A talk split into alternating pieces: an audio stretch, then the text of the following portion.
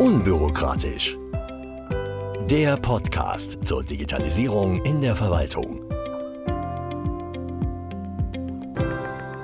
Hallo und herzlich willkommen zur fünften Episode von Unbürokratisch, dem Podcast aus der E-Government-Redaktion. Mein Name ist Susanne Enes. Und ich bin Chiara Maurer. Heute sprechen wir über die Berliner Politik und hier natürlich vor allem über den neuen Koalitionsvertrag. Außerdem schauen wir uns die aktuelle Situation rund um ChatGPT an und werfen einen Blick auf den Digitalcheck. Aber das Beste kommt ja bekanntlich zum Schluss. Wir haben Basanta Tapa im Interview. Er ist Geschäftsführer des Nationalen E-Government Kompetenzzentrums und hat viele interessante Dinge rund um die Verwaltungsforschung erzählt. Und nach unserem Interview wird es dann nochmal spannend. Unsere Kollegin Lena Russmann wirft in Kooperation mit Sophos einen Blick auf die Security-Herausforderungen für den Public-Sektor. Und wir starten direkt mit Berlin. Dort wurden im Februar die Wahlen zum Abgeordnetenhaus wiederholt, weil die Wahlen vom September 2021 für ungültig erklärt wurden. Warum? Naja, weil es bei der Wahl zu einigen Pannen kam. Zum Beispiel wurden in einigen Wahllokalen falsche Wahlzettel verteilt. Oder es gab einfach überhaupt zu wenig Wahlzettel. Manche Wahllokale schlossen pünktlich um 18 Uhr, obwohl noch Wähler warteten, andere blieben länger offen. Ja, und das Bundesverfassungsgericht hat im letzten November entschieden, dass die Wahlen deshalb wiederholt werden müssen. Bisher hat in Berlin ja die SPD zusammen mit den Grünen und der Linken regiert. Jetzt scheint es aber ganz so, als würde eine neue Regierungsbildung anstehen, denn die Mehrheitsverhältnisse haben sich verschoben. Und nach wochenlangen Verhandlungen haben sich jetzt die CDU und die SPD auf einen Koalitionsvertrag geeinigt. Ja, und der Entwurf hat es in sich. Auf 136 Seiten wurden hier die gemeinsamen Schwerpunkte festgezurrt. Der Klimaschutz nimmt eher wenig Raum ein, Dafür steht die Verwaltungsmodernisierung ganz oben auf der Liste. Und da fällt mir ein Tweet von Kai Wegner vom letzten Jahr ein.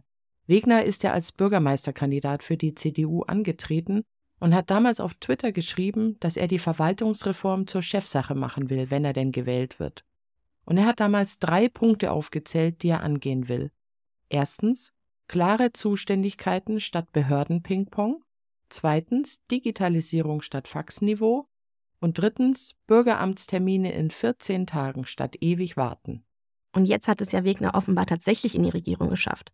Schauen wir einfach mal, ob er die Verwaltungsreform tatsächlich zur Chefsache macht. Im Koalitionsvertrag ist sie jedenfalls schon mal fest verankert.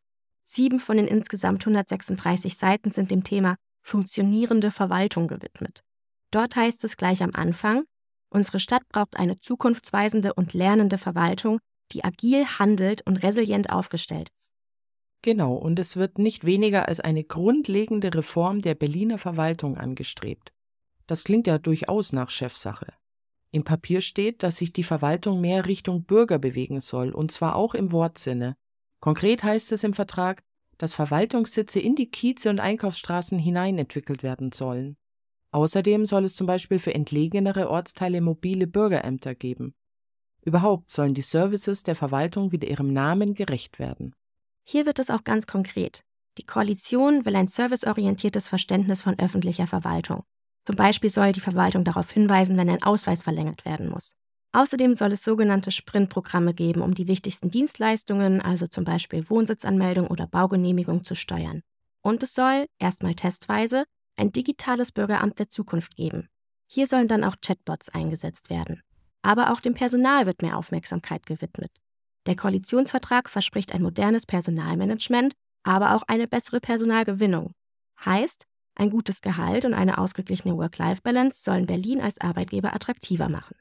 Und das war noch längst nicht alles, was da an Zielen im Koalitionsvertrag festgelegt wurde. Ich nenne noch ein paar weitere Vorhaben. Die Registermodernisierung soll umgehend umgesetzt werden. Es wird einen gemeinsamen Internetauftritt aller Verwaltungen geben. Rahmenverträge werden zentral für die gesamte Landesverwaltung ausgeschrieben. Und das Vergabewesen generell soll modernisiert werden. Und was haben wir noch? Agiles Arbeiten, Qualitätsmanagement, Einsatz der elektronischen Akte bis zum Ende der Legislaturperiode, medienbruchfreie Prozesse, Multicloud-Strategie, digitale Souveränität und dann soll noch ein neues Digitalgesetz das bisherige E-Government-Gesetz ablösen und die Position des CDO stärken. Das sind auf jeden Fall sehr viele und sehr hohe Ziele, die sich SPD und CDU da gesteckt haben. Und der Vertrag ist ja auch noch nicht durch.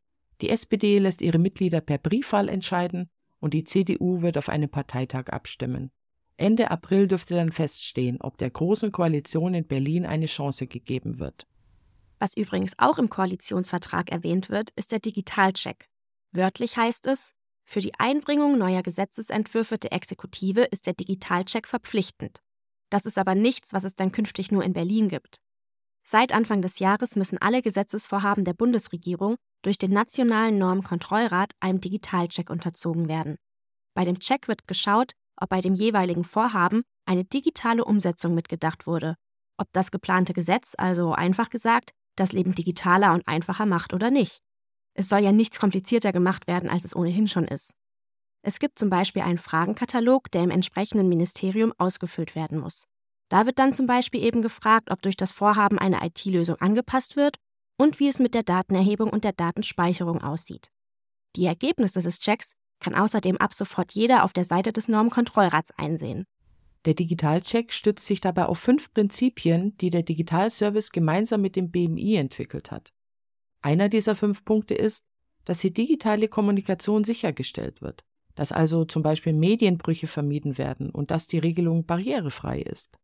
Beim zweiten Punkt sind wir dann wieder bei den Daten. Datenaustausch und Datennutzung sollen möglich, aber eben rechtlich abgesichert sein. Ein weiterer Punkt bei diesen fünf Prinzipien ist die Umsetzbarkeit. Und hier sind wir dann bei den Menschen. Es muss eindeutige Entscheidungsstrukturen geben und es muss im Vorhinein mit den beteiligten Verwaltungen und Unternehmen getestet werden, wie umsetzbar so ein Vorhaben ist. Als letzten Punkt nennt der Digitalservice die Automatisierung. Schließlich sollen auch die rechtlichen Voraussetzungen für automatisierte, also antragslose Verfahren geschaffen werden. Die Ausarbeitung des Digitalservice finden Sie auch verlinkt in den Shownotes. Verantwortlich für den Digitalcheck ist wie gesagt der Nationale Normenkontrollrat. Das Gremium prüft schon seit Jahresbeginn alle Gesetzentwürfe auf ihre Digitaltauglichkeit. Malte Spitz, Mitglied des Normenkontrollrats, will aber nicht zu viel versprechen. Er sagte, die nächsten 18 Monate werden zeigen, ob der politische Wille, der mit der Einführung des Digitalchecks verbunden war, auch bis nach ganz unten zu den Referenten, die an den Gesetzentwürfen mitwirken, durchsickert. Und da muss man eben auch sagen, was wahrscheinlich nicht gerade zur Umsetzungsfreudigkeit beitragen wird, ist, dass die Empfehlungen des Normenkontrollrats nicht verpflichtend sind. Wobei man natürlich sagen muss, dass es auch wie ein Boomerang zurückkommen kann, wenn man den Empfehlungen des Kontrollrats nicht nachkommt. Denn die Abgeordneten des Bundestags und auch der Bundesrat können die Empfehlungen natürlich verwenden, um dann Änderungen an einem solchen Gesetzentwurf einzufordern. Langfristig gesehen ergibt eine solche Blockade also keinen Sinn. Apropos Blockade, es gibt Neuigkeiten zu ChatGPT. Eigentlich will ich auf dieses Thema gar nicht mehr groß eingehen, denn das war ja wirklich omnipräsent in den vergangenen Wochen. Deshalb nur kurz. Die Datenschutzbeauftragten der Länder schauen sich den Chatbot jetzt nochmal genau an. In Italien wurde ChatGPT ja vorläufig gesperrt. Hintergrund ist die undurchsichtige Sammlung und Speicherung der Nutzerdaten und der Schutz Minderjähriger, denn bislang gibt es keine Filter oder Sperren für Kinder. Mal sehen, welche Regelungen es künftig für die deutschen Nutzer geben wird. Wesentlich bessere Nachrichten kommen da aus Bayern. Das Bundesland hat nämlich eine Digitalstrategie beschlossen. Über 200 Maßnahmen hat diese Strategie und allein in diesem Jahr investiert der Freistaat eine halbe Milliarde Euro in die Digitalisierung. Bemerkenswert ist, dass die Digitalstrategie in Bayern heißt sie Digitalplan, im Vorfeld zur öffentlichen Diskussion stand. Es gab Workshops mit Experten aus der öffentlichen Verwaltung. Es gab eine Online-Plattform, über die 200 Vorschläge von Bürgern eingelaufen sind. Und es gab eine Online-Befragung mit 3500 Rückmeldungen. Ja, nun ist der Digitalplan veröffentlicht und nach wie vor kann man sich beteiligen. Auf der entsprechenden Online-Seite werden alle Einzelmaßnahmen beschrieben und jeder darf sie kommentieren. Dass gerade auch die Bürger daran beteiligt sind, zeigt sich dabei auch inhaltlich. Judith Gerlach, die bayerische Digitalministerin, sagte dazu, wir nehmen alle mit. Für uns gibt es keine Trennung zwischen Stadt und Land, Jung und Alt, Hightech und Heimat. Das Ziel, alle Menschen in Bayern sollen vom digitalen Fortschritt profitieren. Und so soll es zum Beispiel als eine der über 200 Maßnahmen in 30 Kommunen künftig auch Beratungstheken für Fragen rund ums Internet geben. Und auch die Schulen werden mit der sogenannten Bayern Cloud Schule unterstützt. Und auch das Thema Fördertöpfe wird angegangen. In Zukunft soll es für die Kommunen einfacher sein, an Geld zu kommen. Und zwar sollen die vielen verschiedenen Fördertöpfe gebündelt an einem Ort zu finden sein. Und als Sahnehäubchen sollen die Kommunen diese Töpfe in nur einem Schritt beantragen können. Sozusagen das bayerische Einer für alle Prinzip. Das wäre dann natürlich eine riesige Erleichterung für die Kommunen. Weniger Bürokratie und trotzdem kein Fördertopf mehr übersehen. Über Kommunen, die Verwaltungsmodernisierung und eine datengesteuerte Verwaltung habe ich auch mit Basanta Tapa gesprochen. Hören wir mal rein. Herr Tapa, vielen Dank, dass Sie heute zu Gast in unserem Podcast sind. Letztes Jahr im Herbst sind Sie ja vom Kompetenzzentrum öffentliche IT zum nationalen E-Government Kompetenzzentrum gewechselt und sind ja seit sechs Monaten ungefähr Geschäftsführer. Wie haben Sie denn den Wechsel und das erste halbe Jahr im neuen Job erlebt? Ja, vielen Dank. Was vielleicht fange ich damit an, was gleich geblieben ist. Natürlich das grundsätzliche Themenfeld ist das gleiche geblieben. Es ist immer noch die Verwaltungsdigitalisierung. ÖFIT und NEGZ machen auch beide Denkfabrikarbeit, also dieses irgendwie relevante Fragen identifizieren, Wissen und Lösungsansätze dafür entwickeln und das dann in Fachdebatten und an die Entscheidungstragenden heranbringen. Das ist auch immer noch, zumindest der Teil der Arbeit ist gleich geblieben. Und ja, das NEGZ hat als einen großen Fokus ja auch die Vernetzung der Szene. Das ist zwar bei ÖFIT nicht so zentral, aber ich habe ja quasi für das NEGZ auch schon ehrenamtlich seit 2019 das N3GZ Nachwuchsnetzwerk aufgebaut, wo diese Aktivitäten auch im Vordergrund stehen. Das heißt, da habe ich so ein bisschen das, das Hobby zum, ähm, zum Beruf gemacht. Aber es ist natürlich auch in vielerlei Hinsicht eine Umstellung. Ähm, ÖFIT gehört zur Fraunhofer Gesellschaft und das ist eine sehr große, alte Organisation und das NEGZ, die Geschäftsstelle ist sehr klein. Das äh, ist auf jeden Fall eine andere Art zu arbeiten. Und was für mich auch eine Umstellung ist, ähm, dass ich bei ÖFIT mehr mit, mit Zukunftsthemen der Verwaltungsdigitalisierung beschäftigt habe und die laufenden Umsetzungen, Stichwort Onlinezugangsgesetz und so weiter, konnte ich eigentlich eher äh, interessiert von der Seite beobachten, ohne dass ich mich da jetzt wirklich auskennen musste. Und das ist jetzt natürlich anders. Das heißt, ich muss mich in diese ganzen Sachen erstmal reinfuchsen mehr als bisher. Und was für mich auch neu ist, ist tatsächlich der, der Austausch mit der Szene in ihrer ganzen Breite. Für mich ist es zum Beispiel aktuell sehr spannend, so die Geschäftsmodelle und Perspektiven gerade von so kleinen und mittelständischen Unternehmen in der Szene zu verstehen, mit denen ich jetzt bei Ölfit nicht unbedingt in Austausch treten äh, musste für meine Arbeit dort. Im Index sind zum Beispiel einige Unternehmen Mitglied, für deren Produkte der öffentliche Sektor nur ein Absatzmarkt unter mehreren ist. Und das sind dann natürlich besonders frische Blickwinkel auf das Ganze. Ihr Forschungsschwerpunkt ist ja jetzt die datengesteuerte Verwaltung. Vielleicht können Sie uns kurz sagen, was Sie da ganz konkret erforschen. Genau, oft ist die Annahme oder die Frage, wenn man Daten, sagt man, forscht zu datengesteuerter Verwaltung, dass man selber da tolle Datenanalysen äh, machen kann und es eigentlich quasi darum geht, direkt der, der Verwaltung mit Datenanalysen zu helfen. Ähm, ich bin Sozialwissenschaftler, das heißt, für mich ist die Frage tatsächlich eher, wie versteht eigentlich die Verwaltung und Politik na, auch dieses, auch überhaupt, was äh, datengesteuerte Verwaltung heißt, wie stellen die sich das vor, ähm, wie wirkt das in den Organisationen, wo kommt das eigentlich her, wer sind da irgendwie die ähm, Akteure, die das vorantreiben, also eher so eine Metaperspektive. Da geht's gar nicht so sehr um die technischen Fragen. Ob das jetzt Datenanalysen sind mit dem Computer oder ob das angewandte Magie wäre, für meine Forschung eigentlich irrelevant. Es geht darum, wie sich solche ja, solche Innovationen dann in den Organisationen austauschen und dann auch die Frage, okay, was, was ist denn daran tatsächlich neu? Was macht das möglich, was bisher nicht möglich war? Es gibt ja den Spruch, Daten sind das neue Öl. Äh, das heißt, die, die Bedeutung von Daten und die Bedeutung von Datenerhebung äh, wird ja durchaus hoch eingeschätzt. Ähm, aber wie sieht es denn tatsächlich in der Forschungslandschaft hierzulande aus? Also werden rund um die Verwaltungsdigitalisierung genügend Daten erhoben? Und vor allem kommen denn die Ergebnisse dieser Datenerhebung in den Verwaltungen am Ende auch tatsächlich an? Ja, also der, dieser Vergleich mit dem äh, Daten sind das neue Öl, der hinkt ja äh, in vielerlei Hinsicht, aber ich glaube, wo, es da ganz gut passt, ist, dass die, für die Förderung von Öl man sehr viel Kapital investieren muss und das äh, durchaus aufwendig ist. Und ähm, so ist das in, in, in einigen Feldern ja auch mit der Datenerhebung, dann für die Forschung. Und das ist äh, ein bisschen, wo, wo, wo ich sagen würde, da ist jetzt in den letzten Jahren Denkfabrikarbeit in dem Feld, äh, bin ich immer wieder einfach an die Grenzen unseres empirischen Wissens gestoßen, dass wir an ganz vielen Stellen gar nicht, gar nicht so genau wissen, wie ist denn da der Umsetzungsstand in der Fläche? Was machen denn die einzelnen Verwaltungen damit? Wie, wie sieht denn sowas in der Praxis aus? Ja, da gibt es dann noch nicht mal Fallstudien, wie das funktioniert. Oder es gibt die eine Fallstudie, die seit fünf Jahren überall in den Vorträgen auftaucht. Und das liegt natürlich daran, weil solche Erhebungen, und wenn es nur zeitintensiv ist, ja, auch Wissenschaftler müssen da effizient sein und ähm, man hofft dann im Zweifel immer, dass irgendwer anders die Daten erhebt. Und äh, ja, deswegen, deswegen fehlt uns an, an vielen Stellen sowohl so der, der Überblick als auch dann der Blick in die Tiefe. Ja, das ist dann natürlich, äh, auch wenn es dann Richtung, was kommt eigentlich am Ende bei der Verwaltung an, wenn wir sagen, unsere Verwaltungswissenschaft hat natürlich äh, viele Funktionen, ähm, aber für die PraktikerInnen in der, in der Verwaltung am Ende geht es ja darum, die aggregieren für uns irgendwie Wissen, die ziehen Wissen zusammen und äh, machen dann am besten irgendwie noch Handlungsempfehlungen, wie man es denn besser machen könnte, so dass wir nicht mit sämtlichen Kolleginnen in der Republik mal einzeln telefonieren müssen. Und das fällt dann natürlich auch aus. Ja, dass, äh, wenn die Wissenschaft da keine empirische Grundlage hat, dann kann sie auch nicht diese Empfehlungen leisten am Ende. Das heißt, quasi am Ende verlieren dabei alle. Mhm. Das ist natürlich äh, ungünstig, weil ich glaube auch da an der Stelle ja, die, die, die Ressourcen und die Anreize fehlen, das dann zu machen. Mhm.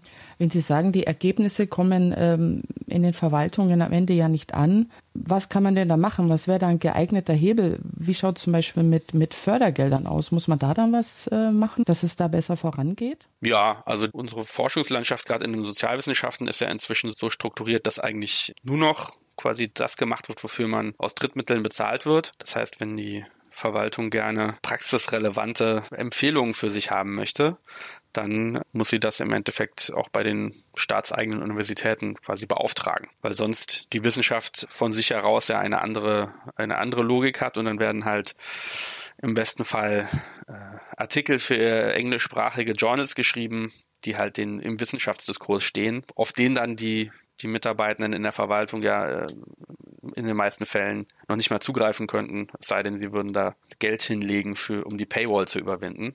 Das heißt, da, da müsste man dann tatsächlich sagen, okay, das möchten wir haben, dann müssen wir es aber auch bezahlen oder zumindest anders incentivieren. Mhm. Wir können in diesem Zusammenhang vielleicht auch mal über den Wettbewerb Science-Dialog sprechen. Da ist ja schon so eine zentrale Herausforderung, die Forschung und die Praxis äh, besser zu verzahnen. Jetzt zum 14. April ist die Einreichungsfrist äh, für die Forschungsarbeiten äh, zu Ende gegangen.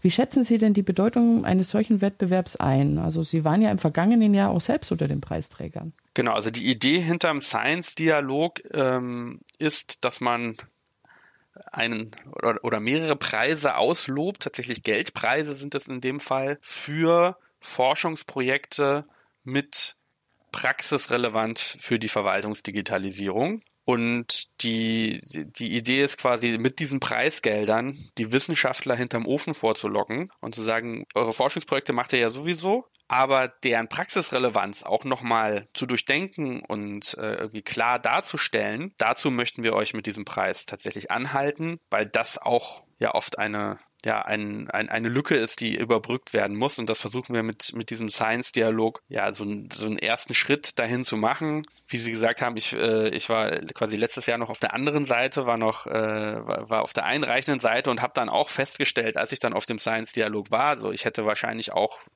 die drei Jahre vorher auch schon einreichen können, habe aber entweder diesen Wettbewerb gar nicht wahrgenommen oder die Ausschreibung gelesen und gedacht, ach, da habe ich ja gar nichts Passendes. Das ist eine tatsächliche Herausforderung, da an, an die richtigen Leute zu kommen und denen, denen dann klar zu machen, dass natürlich ihr Forschungsprojekt auch interessant und, und passend ist und dass sich dann auch der, der Aufwand lohnt, das nicht sonderlich lange Bewerbungsformular auszufüllen. Ja, und was, woran wir, woran wir auch noch stärker arbeiten wollen, ist dann äh, die Forschungsprojekte auch in die äh, in die Welt zu tragen, so dass äh, dieser Dialoggedanke nicht nur da, wo er besonders augenfällig ist, dann auf dem äh, auf dem Zukunftskongress, wo, wo dann die Preisverleihung ist, wo die Finalistinnen ihre Projekte pitchen, da sieht man das quasi mal ganz konkret, äh, wie so ein Dialog aussehen kann. Aber es sind ja nicht alle da vor Ort. Also da auch dann solche interessanten Projekte mit zusätzlicher Öffentlichkeit, medialer Aufmerksamkeit und in unserer fachlichen Szene ja zu beleuchten. Im besten Fall, damit am Ende bilaterale Kontakte entstehen, von denen beide Seiten profitieren. Ein anderes wichtiges Thema Dauerthema ist ja der Fachkräftemangel, der ja auch in der öffentlichen Verwaltung schon längst angekommen ist. Das NEGZ hat hier ja auch ein eigenes Nachwuchsnetzwerk, das N3GZ. Vielleicht können Sie mal kurz erklären, wie dieses Netzwerk organisiert ist, für wen es gedacht ist und wie man da auch mitmachen kann. Genau, das N3GZ, Nachwuchsnetzwerk Digitale Verwaltung, richtet sich an ähm, alle Nachwuchskräfte, die zur Verwaltungsdigitalisierung in der Verwaltungsdigitalisierung arbeiten, egal in welchem Sektor, also Wirtschaft, Verwaltung, Wissenschaft, Zivilgesellschaft, das ist uns ganz egal. Man muss auch nicht NEGZ-Mitglied sein. Das NEGZ ist ja ein Verein, das ist aber nicht so, dass es quasi alle Vereinsmitglieder unter 30 sind dann im, äh, im N3GZ organisiert oder sowas, sondern ähm, da kann einfach jeder mitmachen. Das ist, man, wir freuen uns dann, wenn man die, äh, wenn man vielleicht auch Vereinsmitglied wird, aber ähm, viele von unseren aktiven ist sehr, sehr aktiven sind auch gar nicht äh, Vereinsmitglied. Das ist, das ist auch völlig in Ordnung. Es freut uns eher, dass da, dass da viel ehrenamtlich passiert. Und so funktioniert das auch. Ähm, das ist komplett ehrenamtlich. Von der Geschäftsstelle werden, natürlich gewisse Grunddinge organisiert, aber es gibt auch keine irgendwie gewählten Vorsitzenden oder sowas dieses Nachwuchsnetzwerks, sondern es ist äh, sehr stark auf Selbstorganisation ausgerichtet. Das heißt, äh, wenn da irgendwie zwei Leute eine, eine gute Idee haben, dann probieren wir das einfach mal. Genau, das heißt, das Nachwuchsnetzwerk macht im Wesentlichen Online-Meetups, wo, wo, wo es kleine Vorträge und Diskussionen gibt, ähm, physische Treffen, auch gerne hängen wir uns mit, mit unseren Kneipenabenden an sowieso bestehende Konferenzen, wo Leute zusammenkommen, äh, dann dran. Das war, war in den letzten Jahren äh, ein, ein Erfolgsmodell. Äh, machen wir auch so weiter. Genau, und ähm, Vielleicht da zum, zum Punkt Fachkräftemangel. Also das, der Zweck des N3GZ ist nicht den Fachkräftemangel zu, zu beheben. Also das ist jetzt nicht irgendwie Verwaltungsnachwuchsrekrutierungsinstrument, ähm, sondern es ist tatsächlich äh, um den Austausch von Nachwuchskräften in dem Feld, also Leute, die sich bereits haben rekrutieren lassen, äh, zu fördern. Ähm, was ich aber viel mitgekriegt habe, ist, dass, dass es, glaube ich, schon quasi einen ganz kleinen Beitrag dazu leistet, dass, dass die Leute dann auch an Bord bleiben. Das äh, hat man über die Jahre dann doch immer wieder gehört, gerade wenn Leute in kleineren Organisationen unterwegs sind, wo vielleicht jetzt nicht so eine breite Front an Digitalisierungsfreunden ist, dann haben die immer wieder gesagt, so ja, das irgendwie die Online-Meetups, das, das gibt, das gibt dann doch Kraft, dann zu hören, so dass auch andere digitale Lösungen für, für klug und elegant halten, wenn die Kollegen äh, ansonsten äh, auf der, auf der Arbeit da eher dagegen sind. Ähm, insofern kann es in die Richtung durchaus einen Beitrag leisten. Und wir haben natürlich darüber auch ein bisschen so einen Einblick, was sind eigentlich die Motivationen in dem Feld, ne? Und haben wir dann auch genau in der Zeit so ein bisschen ähm, gesehen, wie zum Beispiel dann die Absolventen ja auf einmal begehrtes Gut wurden in, in diesen Feldern, weil mit der OZG-Umsetzung ja auf einmal ganz, ganz, ganz viel Arbeit angefallen ist, äh, auch jenseits der, der Kernverwaltung und dann die ganz stark diese Konkurrenz auch zwischen, gehe ich denn in die Consulting oder gehe ich dann vielleicht in die, in die Verwaltung, ähm, einfach für die Einzelnen auch eine relevante Entscheidung wurde, wo man nicht gesagt hat, ich, äh, solange ich hier irgendwo einen Job finde, äh, mache ich da den Einstieg, sondern ich habe hier sieben Angebote auf dem Tisch liegen und kann mir das jetzt selber aussuchen kürzlich fand ja auch die Frühjahrstagung des N3GZ statt ähm, und die Vorfeld eingereichten Themen waren ja recht umfangreich. Ähm, gab es denn irgendwelche Themen, die jetzt besonders im Fokus standen oder besonders für Diskussionen gesorgt haben? Also es gab jetzt keinen äh, kein Skandal ähm, und Eklat äh, da vor Ort. Das kann man vielleicht eher sagen. Ich kann natürlich auch nur so, so wirklich berichten von den Sessions, in denen ich war, dass das Thema Wissensmanagement einfach immer wieder aufgeploppt ist. Ähm, quasi in jeder Session kam man raus und äh, war so, wenn irgendwie die Informationen zu, was auch immer das Thema dieser Session war, ne, die Registermodellisierung oder äh, OZG, dies, das, wie funktioniert denn, äh, was ist eigentlich FIM und so weiter. Wenn die Informationen dazu äh, besser, leichter aufbereitet wären, wäre nicht nur uns, sondern wahrscheinlich der ganzen deutschen Verwaltungsdigitalisierung gedient. Das Thema Change Management äh, kam immer wieder auf. Genau. Und was auch, was auch ein immer wieder aufploppende Frage war, ist äh, so die Beziehungen zwischen zwischen den zwischen Verwaltung und Dienstleistern, auch öffentlichen Dienstleistern, inwiefern da auch äh, Verträge eigentlich erfüllt werden oder nicht und was man eigentlich machen kann, damit Verträge erfüllt werden das war gerade, ne, wir hatten, wir waren ja in Frankfurt äh, mit der Frühjahrstagung in Frankfurt am Main. Die Fitco hatte uns eingeladen und ähm, dadurch waren dann auch von dort einige Leute, die in der kommunalen Verwaltungsdigitalisierung arbeiten, die dann da einfach sehr, sehr konkrete Beispiele bringen konnten, wo eben diese Konstellationen nicht funktionieren. Ähm, und eigentlich man sagen würde, ja, da muss halt der Vertrag durchgesetzt werden. Genau, das war, war für mich so wirklich auch ein, ein neuer Einblick, den ich mitgenommen habe. Und das ist genau auch was, was, was glaube ich, das Spannende an dieser Frühjahrstagung dann ist. Äh, erstens immer die Mischung. Man hat da Leute aus der Wissenschaft, aus der, aus der Wirtschaft, aus der, ähm, aus der Verwaltung und alle sprechen offen. Und dadurch kriegt man auch wirklich äh, Einblicke, ähm, die einem an anderen Stellen helfen. Und wenn es nur darum geht zu verstehen, warum Leute auf eine bestimmte Art und Weise agieren. Ja, das führt uns direkt zur letzten Frage unseres Gesprächs. Wie bewerten Sie denn den Status quo der deutschen Verwaltungsdigitalisierung? Vielleicht könnten Sie dieses weite Feld in ein paar Sätzen zusammenfassen. Genau, also das, äh, ich glaube, quasi was am Ende hinten rauskommt, das kann man ja dann äh, in irgendwelchen DESI-Rankings und sowas sich immer zeitungswirksam ähm, anschauen. Interessanter ist ja auch eher der, quasi wie die Umsetzung läuft.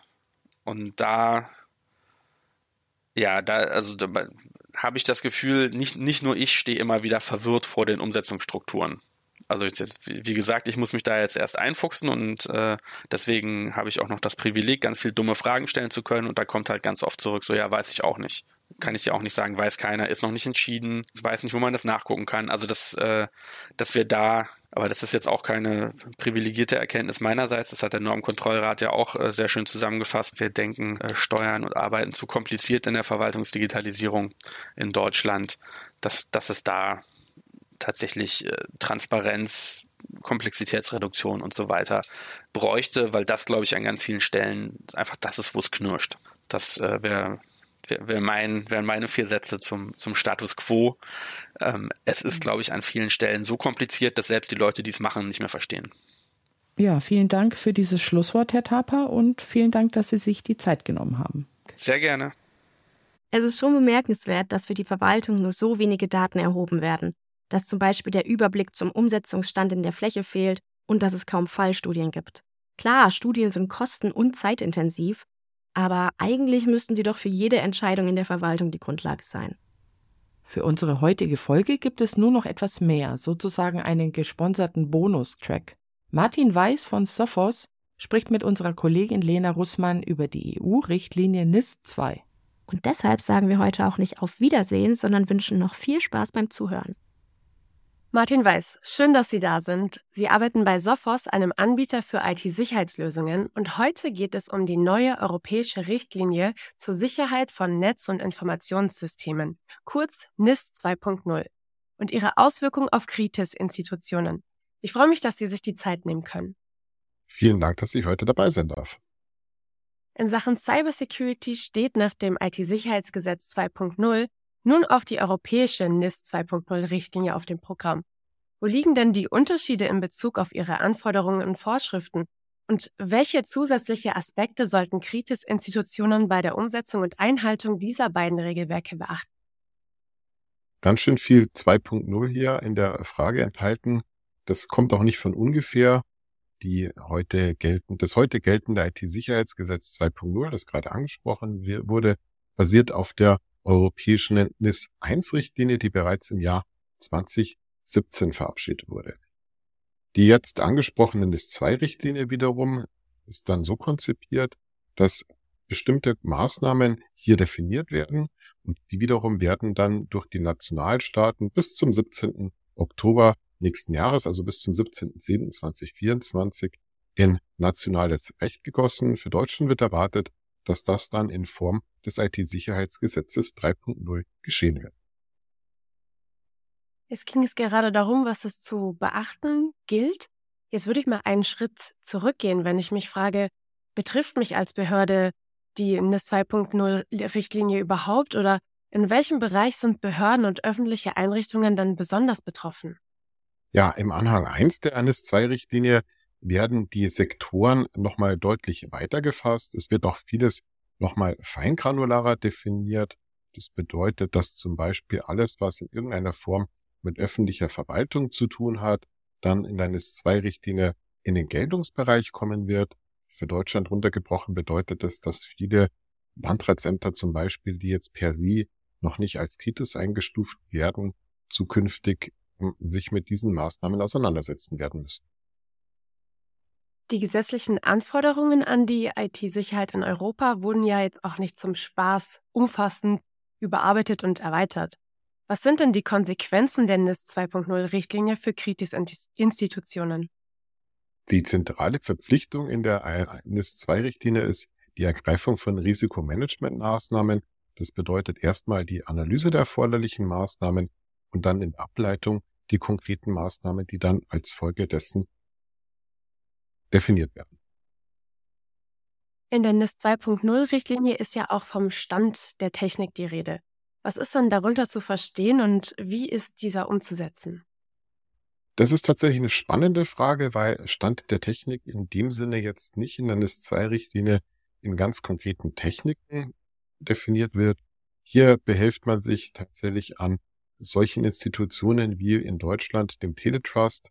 Das ist eine Public-Private Partnership, die jedes Jahr aufs Neue die Handreichung genau zum eben Stand der Technik dann mit rausgibt und runtergebrochen. Ich bin ja vom IT-Security-Dienstleister oder von der IT-Security-Hersteller Sophos ähm, und wir beschäftigen uns genau mit Techniken, die dem Stand der Technik ähm, äh, letztendlich entsprechen. Das ist zum einen eben dann das ganze Themenfeld Endpoint Detection Response, kurz EDR. Und genau das wird dann tatsächlich auch in der ähm, entsprechenden Herausgebung definiert. Da geht es eben damit, dass man das ganze Thema Systeme zur Prävention und Detektion, das beispielsweise auch das BSI immer wieder umschreibt, konkret abhandeln kann, dass man eben so eine Art Frühwarnsystem in seine Systeme mit reinbringen kann. Ich umschreibe es gerne so, dass man wie so eine Art digitale Brandmeldeanlage in seinem Netzwerk etabliert. Viele von Ihnen, die kennen es ja entweder vom Arbeitsplatz oder in der Behörde, wenn Sie an die Decke oben schauen, gibt es ja Brandmelder, die dann eben das frühestmögliche Signal auffassen, wenn es wirklich nur so kleine Rauchfitzelchen gibt, das dann schon angeschlagen wird. Und letztendlich geht es in der IT genau um das Gleiche, dass man die frühestmöglichen Anzeichen aufgreift und dann die entsprechenden Gegenmaßnahmen konkret einleiten kann, damit eben kein Flächenplan entstehen kann. Wie sieht es dann jetzt mit der zeitlichen Umsetzung aus? Erst das IT-Sicherheitsgesetz 2.0 und jetzt auch noch die NIS 2.0 Richtlinie. Müssen Kritis-Organisationen jetzt in Panik verfallen, weil so viel zu tun ist? Angst und Panik ist generell, und das ist jetzt nicht nur auf die NIS-2-Richtlinie bezogen, ein schlechter Entscheidungsgeber, weil in dem Moment, wo man Panik hat, neigt man zu Fehlern. Besser ist es jetzt ganz konkret eben die Analysemaßnahme durchzuführen, das Ganze runterzubrechen. Wie kann ich optimalerweise mein Netzwerk schützen? Und auch vielleicht völlig losgelöst davon, ob ich jetzt dann eventuell oder eventuell auch nicht eben unter die entsprechenden äh, Definitionen mit reinfalle. In dem Moment, wo ich sensible Daten verarbeite, und das trifft ja zum Beispiel auf viele öffentliche Institutionen oder auch Firmen aus der Privatwirtschaft zu, ist es optimal und angemessen, dass ich eben die Daten, die in meiner Obhut liegen, so gut wie nur irgend möglich schütze. Und wenn ich das mache und kontinuierlich, und das ist sicherlich auch ein wichtiger Aspekt, dass ich eben dieses kontinuierliche mit dabei habe, das ist ja keine Momentbetrachtung, sondern ähm, die Angriffvektoren verändern sich und da sollte natürlich auch immer Schritt gehalten werden mit den Verteidigungsmaßnahmen, die in irgendeiner Form zu tun haben, zur Verfügung stehen. Wenn ich das alles beherzige, dann fahre ich sicherlich gut, ohne dass ich jetzt in den sogenannten Panikmodus verfalle. Zum Abschluss, Herr Weiß, was können Sie unseren Lesern und auch Zuhörern, Hörenden noch empfehlen? Wo fängt man denn an und was ist zu tun? Ich würde da mit einem spannenden Satz beginnen wollen. Ruhe bewahren, denn es pressiert. Mit Ruhe und den vernünftigen Maßnahmen kann ich da sicherlich die richtigen Entscheidungen treffen. Das fängt vielleicht vom Kleinen an. Ich als Individuum, das selber IT verarbeitet, kann da schon mein Möglichstes beitragen, indem ich eben komplexe Passwörter wähle, indem ich darauf achte, dass in allen Accounts, die ich verwende, andere Passwörter gesetzt werden. Und wenn ich das weitergehe äh, zum IT-Entscheider, wenn ich in der Rolle vielleicht gerade bin, dass ich wirklich schaue, wie kann ich das Bestmögliche für mein zu schützendes Netzwerk äh, realisieren, bereitstellen und nicht unbedingt auf Teufel komm raus, wenn man das so sagen darf, die billigste Software nehmen, weil das billigste ist vor allem in der IT-Security mitnichten immer das Beste. Herr Weiß, ich bedanke mich für Ihre Zeit und das spannende Gespräch. Vielen Dank.